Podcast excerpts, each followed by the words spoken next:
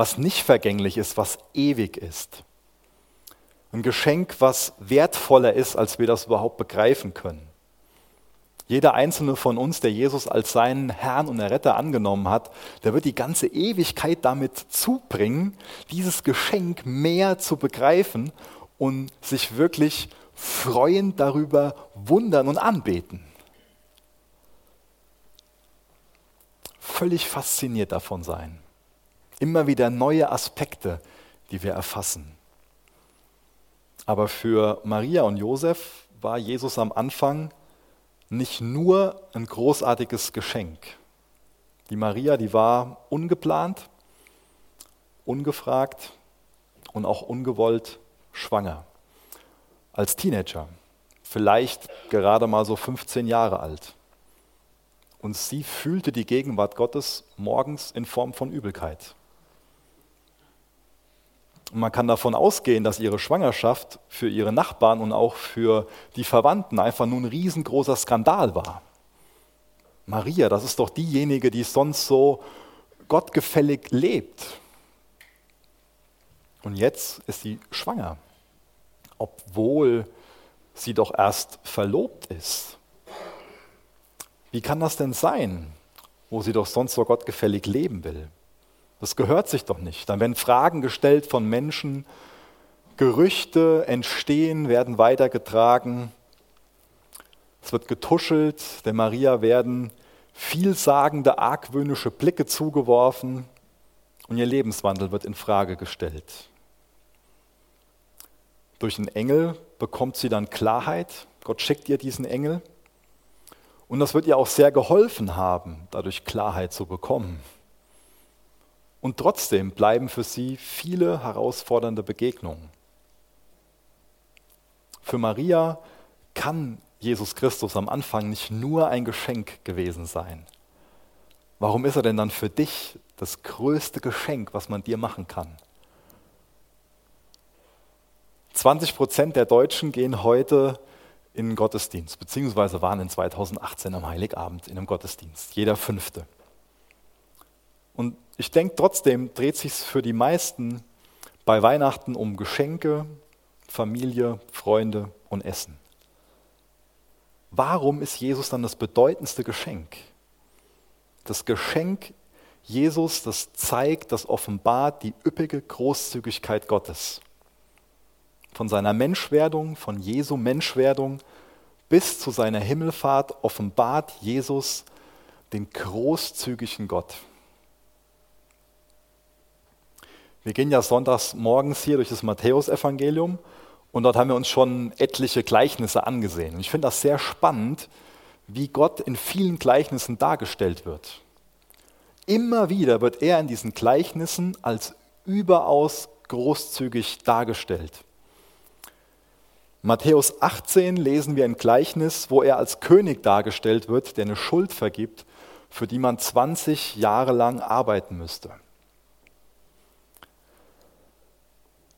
Dann in Matthäus 20 wird er als Weinbergbesitzer dargestellt, der seinen Arbeitern weit mehr bezahlt, als sie überhaupt verdient haben. Auch ein ganz bekanntes Gleichnis lesen wir in Lukas 15, das Gleichnis von den verlorenen Söhnen. Der eine Sohn lässt sich das Erbe ausbezahlen und verprasst das. Und trotzdem empfängt der Vater ihn wieder zu Hause, gibt ihm diesen Siegelring, diesen Mantel, feiert dieses Fest für ihn. Das heißt, auch Gottes Vergebungsbereitschaft ist so großzügig. Oder in Matthäus 22 lesen wir davon, dass er der König ist, der auch die Außenseiter, die Fremden zur Hochzeit einlädt. Im Leben Jesus sehen wir immer wieder diese üppige Großzügigkeit überall. Wenn wir uns so manche Geschichten durchlesen, kann uns das vielleicht auch hier und da schon mal ein bisschen drüber vorkommen kann schon sich wie so eine Verschwendung anhören. Im ersten Gleichnis, im ersten Wunder, so muss ich sagen, was uns von Jesus überliefert ist, verwandelt Jesus circa 600 Liter Wasser in Wein. Das ist eine Menge. Viele kennen die Geschichte von dieser wundersamen Vermehrung von Brot und Fisch Und nachher bleiben zwölf Körbe voll übrig. Dann gibt es ein paar Fischer, die die ganze Nacht lang nichts gefangen haben, die Profis darin sind. Die wissen, tagsüber fangen wir normal nichts. Und Jesus schickt sie wieder los und die fangen 153 Fische. Und das Boot kentert fast.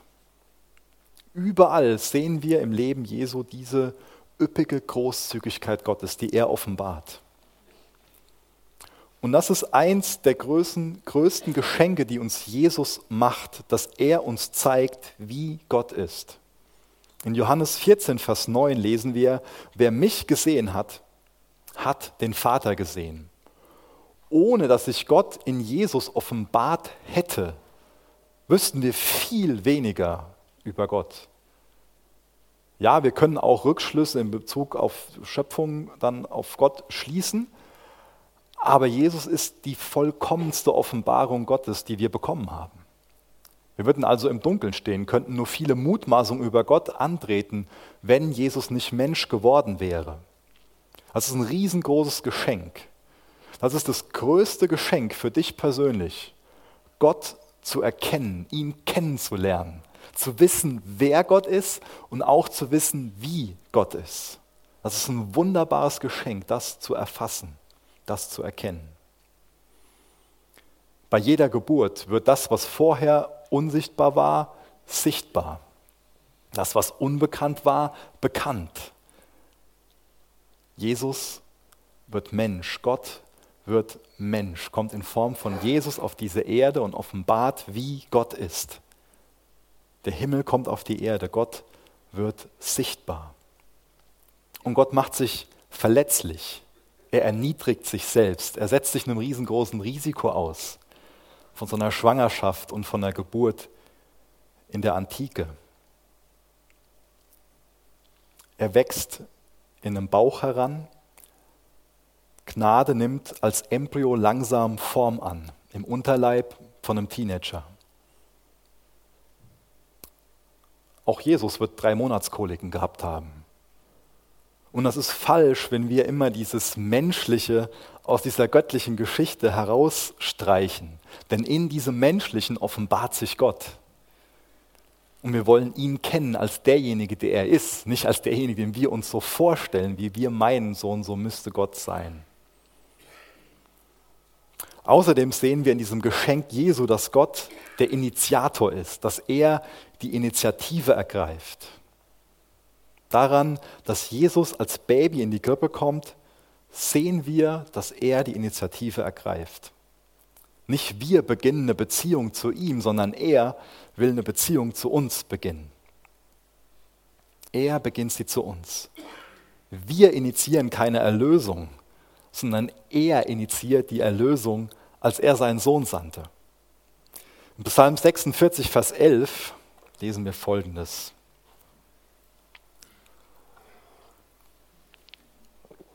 Hört auf und erkennt, ich allein bin Gott. Seid still und erkennt, dass ich Gott bin. Gott ist der Initiator, er ist der Urheber, der Impulsgeber. Er allein ist der Anfänger und auch der Vollender von meinem Glauben und von deinem Glauben. Welche Antwort gibst du ihm auf das, was er anfangen will, auf das, was er initiieren will, auf das, was er getan hat? Wie ist das generell so in deinem Leben?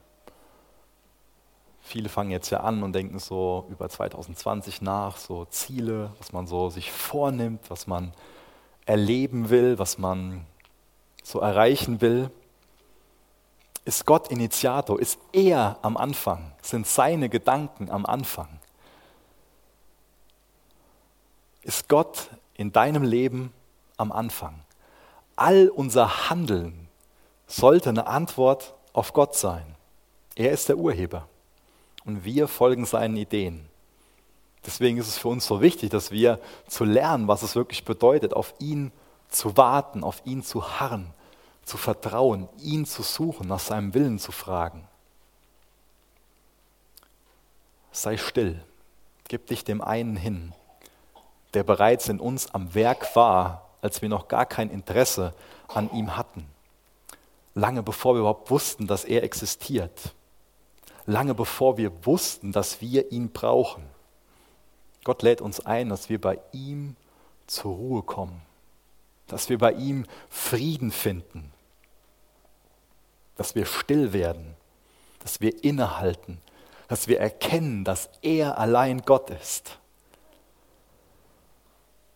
Das Geschenk Jesu zeigt außerdem, Gott braucht nichts von uns. Gott braucht nichts von uns. Gott braucht nichts von dir. Du kannst ihn mit nichts bestechen. Du kannst ihm nichts bringen, wodurch du erlöst werden kannst. Und es gibt auch nichts, was wir tun könnten, um ihn zufriedener mit uns zu machen, als er es bereits ist. In Hebräer 10, Vers 14, da lesen wir, denn mit einem Opfer hat er die, die geheiligt werden, für immer vollkommen gemacht. Das Opfer von Jesus ist vollkommen. Das Opfer hat er gebracht, weil du nicht vollkommen bist und weil du dieses Opfer nicht bringen kannst, was Gott zufriedenstellen würde. Dein Opfer Deine Hingabe, das kann dich kein bisschen gerechter vor Gott machen. Sogar unsere gerechtesten Taten sind für ihn schmutzige Lumpen. Aber Jesus stellt ihn vollkommen zufrieden. Er ist als Mensch auf diese Erde gekommen und hat ein vollkommenes Leben gelebt und ist für dich stellvertretend am Kreuz gestorben. Und dieses Opfer stellt den Vater vollkommen zufrieden. Und darum dreht es, auf dieses Opfer zu vertrauen. Dadurch haben wir das Leben, dadurch haben wir Vergebung unserer Schuld. Das kann für uns lange dauern, bis wir aus so einem Verdienst und auch aus so einem Leistungsdenken rauskommen. Manch einer will sich gar nichts schenken lassen. Es gibt Menschen, die lieben Geschenke, deren Liebessprache ist es, Geschenke zu bekommen. Aber andere tun sich sehr, sehr schwer damit, sich was schenken zu lassen auch von Gott. Ich will meine Gerechtigkeit verdienen. Aber du kannst dir deine Gerechtigkeit nicht verdienen. Alles, was du machen kannst, ist deine Gerechtigkeit, Jesu Gerechtigkeit schenken lassen. Und im Glauben, im Vertrauen darauf wird sie dir dann angeeignet. Bekommst du sie verlieren, bekommst du von Jesus eine reine Weste verliehen. Erlösung kann man sich nur schenken lassen. Erlösung können wir nie verdienen. Gott braucht nichts von dir. Deswegen lass es dir schenken. Das Kommen Jesu, das konfrontiert unsere nach höherem strebende und leistungsorientierte Denkweise. Und es zeigt uns, dass unser tiefstes Bedürfnis darin besteht, das Geschenk Jesus anzunehmen und dass wir uns von ihm dienen lassen. Das ist dein, das ist in Wahrheit dein größtes Bedürfnis, auch wenn du das gerade nicht so als das, das größte Bedürfnis wahrnimmst. Dein größtes Bedürfnis ist es, das Geschenk Jesus anzunehmen und dir von Jesus dienen zu lassen. Das ist dir am wichtigsten, auch wenn du es gerade vielleicht noch nicht weißt, aber das ist die Wahrheit. Er ist der Geber, wir sind die Empfänger. Gott schickt Jesus und sagt uns, dass er der Geber ist, wir die Empfänger sind. Hast du schon empfangen? Hast du diese Gnade, diese Vergebung schon empfangen? Mir wurde als Kind oft beigebracht, dass es beim Schenken darum geht, dass man selbst die Geschenke macht und nicht die Geschenke empfängt. Aber das ist an Weihnachten anders. Im Kern geht es an Weihnachten darum, das größte Geschenk, das selbstloseste Geschenk, das großzügigste Geschenk, was dir je jemand machen könnte, anzunehmen. Und das ist Jesus Christus. Deswegen geht es im Kern an Weihnachten doch nur um Geschenke, beziehungsweise nur um das Geschenk. Ja schon mal Menschen, die eher militant darin sind, zu sagen, ja, Weihnachten, Geschenke, oh, und sich sehr darüber aufregen. Was ich auch verstehen kann, weil es ja um um das Materielle geht, aber vom Kern her am Weihnachten geht es um das größte Geschenk, was dir jemand machen kann, und das ist Jesus Christus. Und es geht darum, dieses Geschenk zu empfangen. In Johannes 3, Vers 16, da lesen wir, denn so hat Gott die Welt geliebt, dass er seinen einzigen Sohn gab, damit jeder, der an ihn glaubt, nicht verloren geht, sondern ewiges Leben hat. Und in Galater 1, Vers 3 lesen wir, und wünsche euch Gnade und Frieden von Gott, unserem Vater und von Jesus Christus, unserem Herrn, der sich selbst als Opfer für unsere Sünden hingegeben hat. Er hat sein Leben hingegeben, um uns von allem Bösen zu befreien, das die jetzige Welt beherrscht, und hat damit den Willen Gottes, unseres Vaters, erfüllt. Und in 2. Korinther 9, Vers, 3, Vers 15 lesen wir, Dank sei Gott für das unbeschreiblich große Geschenk, das er uns gemacht hat. Weißt du, was uns Gott, der uns Jesus gibt, was darin noch offenbart ist? Dass Gott sieht und dass Gott weiß. Gott sieht und Gott weiß. Ich fühle mich total geliebt und umsorgt, wenn mir jemand ein Geschenk macht, wo ich drin sehe, da hat jemand ein Bedürfnis erkannt, was ich habe und hat dann beschlossen, diesem Bedürfnis zu begegnen, das Bedürfnis zu erfüllen. In Matthäus 6, Vers 8 lesen wir, Euer Vater weiß, was ihr braucht, und zwar schon bevor ihr ihn darum bittet. Und ich füge jetzt mal hinzu, und bevor wir überhaupt wissen, dass wir es brauchen. Was brauchst du wirklich heute Nachmittag? Was meinst du, was du heute Nachmittag so brauchst? Dein Vater, der sieht, was du brauchst. Er weiß, was du brauchst. Und er trifft Vorkehrungen, diesem Bedürfnis zu begegnen. In dem Wissen, was wir brauchen, weiß Gott auch, dass unser größtes Bedürfnis darin besteht, dass wir Jesus als Geschenk annehmen und dass wir uns von ihm dienen lassen. Gott weiß, was du brauchst. Aber wir brauchen nicht immer das, was wir meinen, dass wir es brauchen. Was glaubst du, was du jetzt an Weihnachten besonders brauchst? Worauf hoffst du diese Weihnachten? Am nötigsten haben wir Jesus. Du und ich, wir haben Jesus am nötigsten. Nur einer kann uns retten, das ist Jesus. Nichts kann uns jemals so zufrieden machen wie Jesus. Jesus ist derjenige, der dich mit Reichtümern segnet, die nie verblassen können, die den Wert nicht verlieren. Wir sind alle todkrank durch unsere Sünde und Jesus ist der einzige Arzt, der uns heilen kann, der uns helfen kann. Er ist das Fundament, was nichts erschüttern kann. Er ist der Weg zum Vater. Er ist die Wahrheit, die uns frei macht. Er ist der Freund, der uns nie verlässt. Er ist der Bruder, der dich versteht. Er ist der Vater, der dich nicht im Stich lässt. Er ist wie eine Mutter, die dich aufbaut. Der Ehemann, der dich selbstlos liebt. Er ist das Haus, von dem du immer geträumt hast, das auch nie wieder verkauft werden kann oder zerstört werden kann. Er ist das Geschenk, von dem du immer geträumt hast, aber nie wusstest, dass du es brauchst. Er ist das Geschenk, was erfüllt und zufriedenstellt, was uns heiligt, was uns die Augen öffnet, was uns den Geist erhält, um Dinge zu sehen, von denen wir nie geträumt haben, dass sie real sein könnten. Er ist das Geschenk, das nicht aufhört zu geben.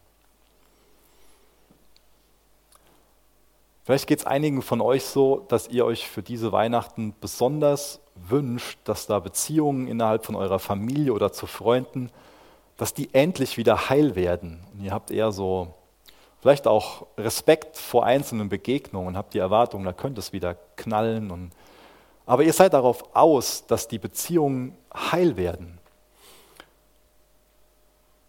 Und das gleiche Ziel hat Jesus mit jedem Einzelnen von uns immer wieder, nicht nur gerade zu Weihnachten. Er ist immer wieder darauf aus, uns zu begegnen, damit unsere Beziehung zu ihm heil wird, damit sie gelebt wird, damit sie lebendig wird. Darauf ist Jesus aus.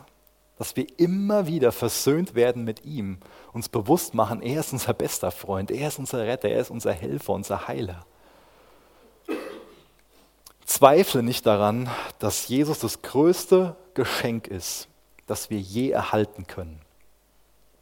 In Jesus sehen wir diese großzügige, dieses, dass Gott so großzügig ist.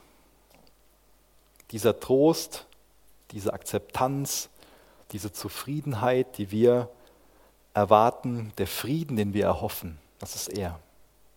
Jesus selbst ist der größte Schatz, auch nicht das, wo wir meinen, Jesus gibt mir das und das, sondern er selbst ist der größte Schatz, nicht das, was er uns geben kann.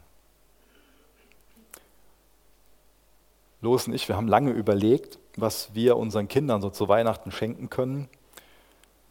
Wir wollen ihnen ja Geschenke machen, die nützlich für sie sind, wo sie wirklich was von haben. Auch Geschenke machen, die Liebe ausdrücken. Geschenke, die einfach gut zu ihnen passen. Und es gibt kein größeres Geschenk, als wir, was wir ihnen machen können, als dass wir ihnen Jesus mitgeben. Und es gibt kein größeres Geschenk, was du jemandem machen kannst, dass du ihm Geist erfüllt, was von Jesus mitgibst, weil er das kostbarste Geschenk ist, was wir überhaupt bekommen können. Wem willst du diese Weihnachten Jesus bringen? Für wen betest du? Wo suchst du ein Gespräch?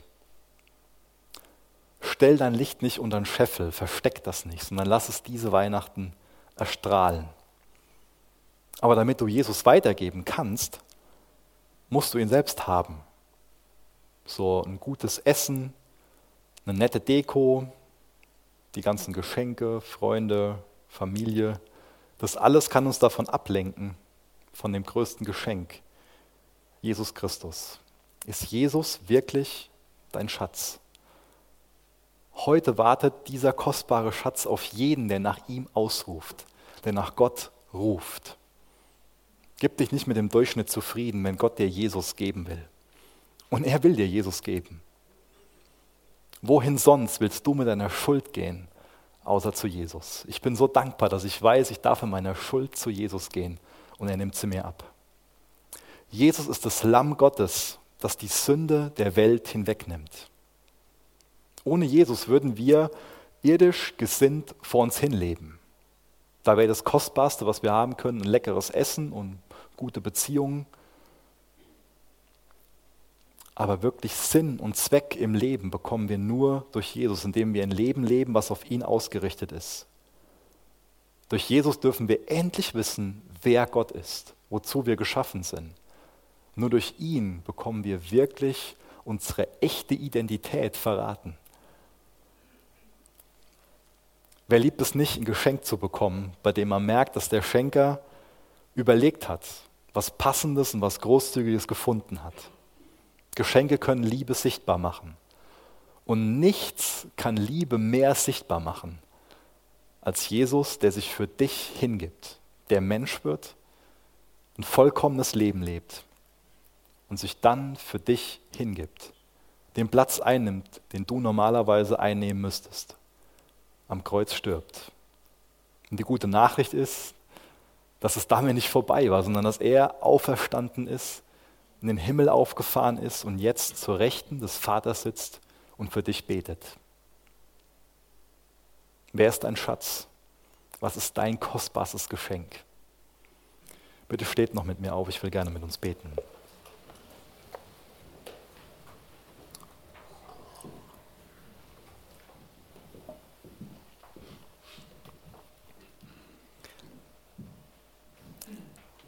Vater, danke, dass du uns deinen Sohn gegeben hast.